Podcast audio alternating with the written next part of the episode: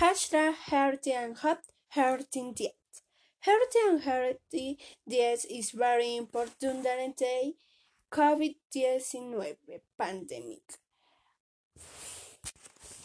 Eating a healthy diet is very important during the COVID-19 pandemic. What words, hair, and drink can affect our body ability to prevent, fight, and recover from infection. While you're not for on dietary supplement can prevent and cure COVID-19 infection, healthy diets are important for supporting immune systems. Good nutrition can also reduce the likelihood of developing uh, other health problems, including obesity, heart disease, diabetes, and some types of cancer.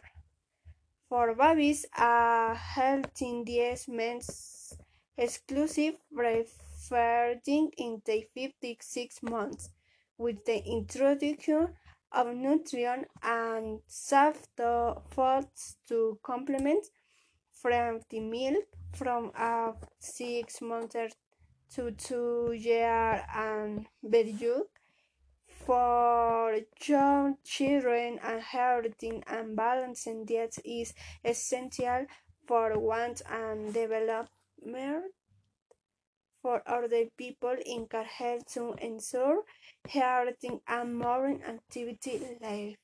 Tips for man- maintaining a healthy diet. 1.